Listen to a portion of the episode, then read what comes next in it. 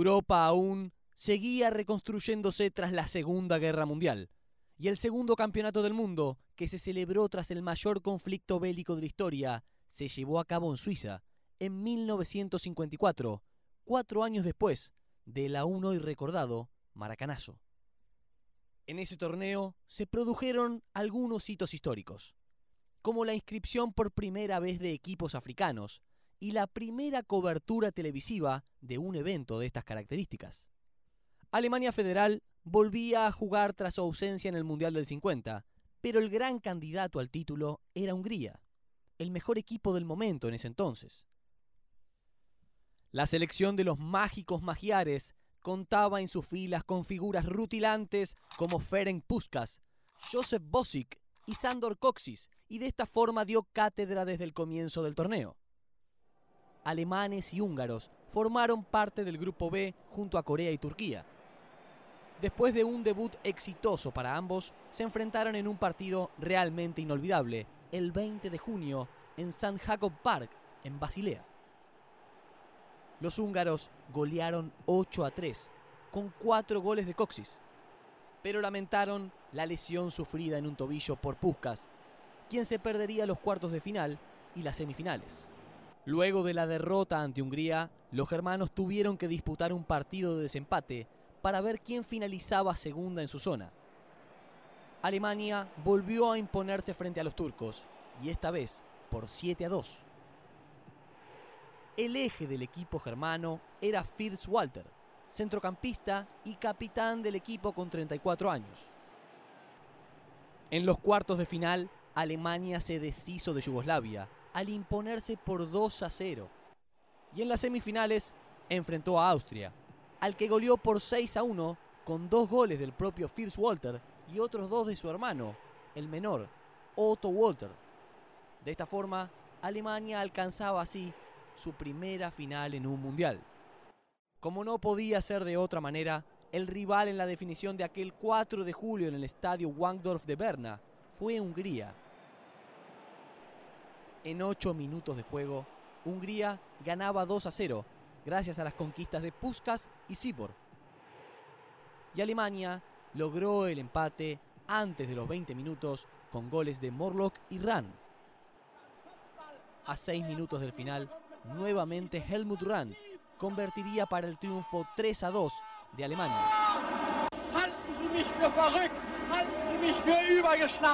Ich glaube, auch haben. Los germanos se coronaban por primera vez campeones del mundo tras lograr un triunfo que se asemejaba a un milagro. Y esto fue tan así que aquel resonante éxito se lo conoce desde entonces como el milagro de Berna. No quedan dudas que Suiza 54 fue la piedra angular sobre la que Alemania fundó sus futuros éxitos en el primer nivel del fútbol mundial. Veinte años después de obtener su primer título, Alemania organizó en 1974 el Mundial por primera vez en su tierra. El torneo, desarrollado en la República Federal de Alemania, el sector más occidental del país tras la Segunda Guerra Mundial, dejó para siempre el recuerdo del fútbol total que pregonó Holanda. En la primera fase, la República Federal de Alemania formó parte del Grupo A, junto a Chile, Australia y la República Democrática de Alemania. El debut mundialista se llevó a cabo el 14 de junio en el Olímpico de Berlín, frente a los chilenos. Los teutones ganaron por la mínima diferencia con gol de Paul Breiner. Cuatro días después en Hamburgo, el rival fue Australia y el resultado 3 a 0 con anotaciones de Overath, Kuhlmann y Gerd Müller. El 22 de junio de 1974 no fue un día más en la historia del fútbol. Ese día, en Hamburgo, se produjo un inédito enfrentamiento. Alemania versus Alemania. La selección anfitriona ya estaba clasificada para la siguiente fase, y su anónima oriental necesitaba un triunfo para mantener las ilusiones de avanzar de ronda. Y así fue como la República Democrática Alemana se impuso por 1 a 0 con tanto de Jürgen Sparwasser a los 32 de la segunda etapa. Esa derrota provocó una revolución en la concentración del equipo anfitrión. El plantel le pidió al capitán Franz Beckenbauer que convenciera al técnico Helmut John de que había que hacer algunos cambios en la alineación y en la táctica de juego, y esas modificaciones darían resultado. En la segunda fase, la República Federativa de Alemania integró el grupo 2 con Yugoslavia, Polonia y Suecia. El recorrido por esa instancia del Mundial para Alemania comenzó el 26 de junio en Düsseldorf ante Yugoslavia y los germanos se impusieron con tantos de Breitner y Gerd Müller. Cuatro días más tarde, nuevamente en Düsseldorf, el rival fue Suecia, que se puso en ventaja por intermedio de Estrom. Empató a los seis del segundo tiempo Oberat. Un minuto más tarde adelantó a los germanos Bonov y 60 segundos después empató Sandberg. Gradbowski y Joenes de penal le dieron el triunfo a los anfitriones. El cierre de esa fase fue el 3 de julio frente a Polonia.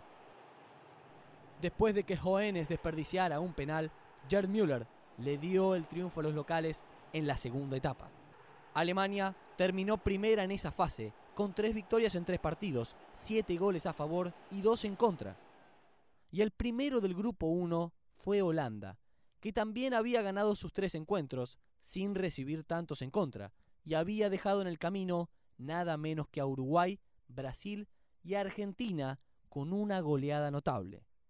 No se podía dar mejor final que esta. Aquel 7 de julio en el Estadio Olímpico de Múnich, el partido apenas había comenzado y Holanda ya se había puesto en ventaja. La naranja mecánica puso la pelota en juego y sin que los alemanes la tocaran, Johann Cruyff fue derribado en el área por Hoeneß. Johann Neskens convertía el rápido 1 a 0 con ese primer penal cobrado en una final mundialista. El orgullo alemán estaba herido, pero faltaba demasiado. Paul Brainerd, también de penal, empataba las acciones y más tarde Gerd Müller le daría el título a Alemania con su decimocuarto gol en mundiales. Ese no solo sería el último gol del torpedo, sino también su último partido con la selección. El fútbol pragmático de aquella Alemania, liderada por Franz Beckenbauer, dio sus frutos en aquella final. Los teutones fueron legítimos campeones y se quedaron con la copa. Pero, para los verdaderos amantes de este deporte, la naranja mecánica también fue campeona, pese a su segundo puesto, por la revolución que generó con su fútbol total.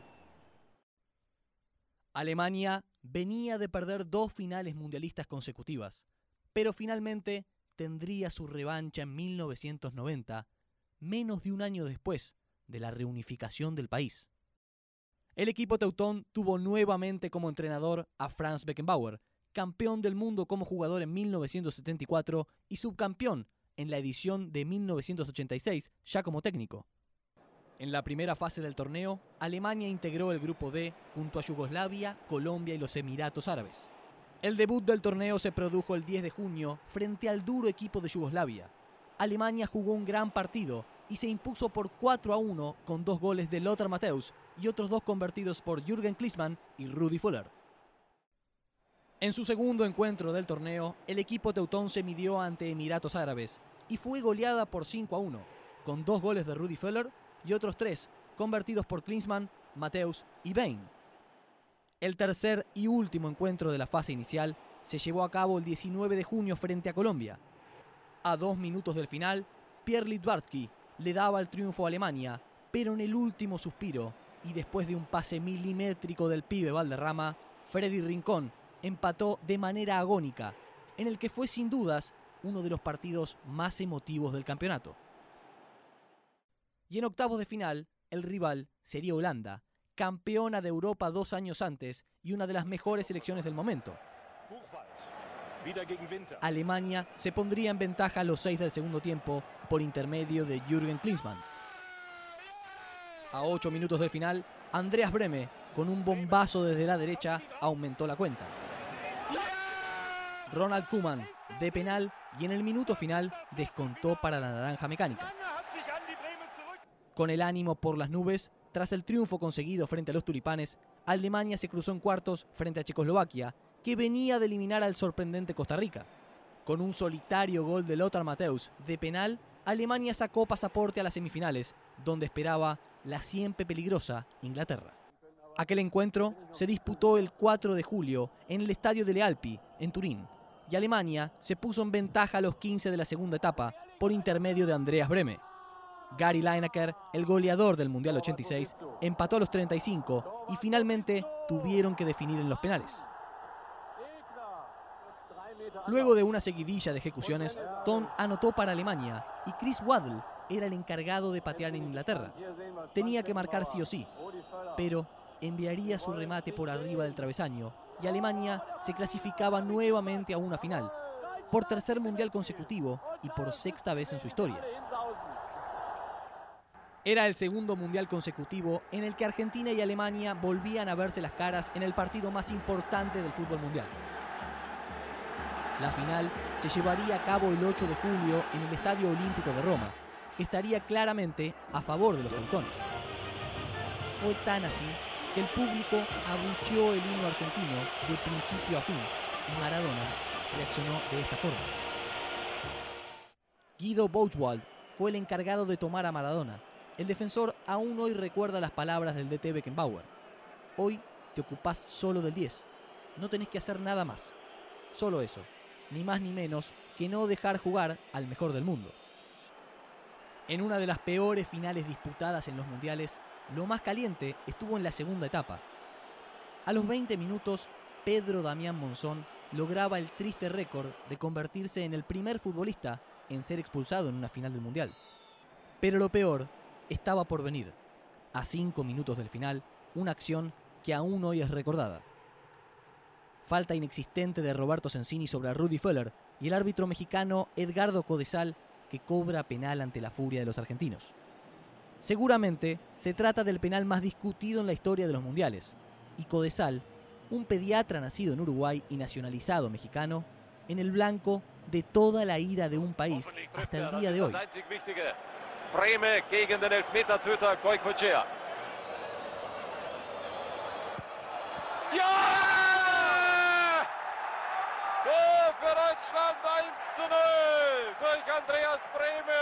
Alles wie gehabt, mit rechts, flach. Las lágrimas de Diego Armando Maradona reflejaban la desazón de todos los argentinos.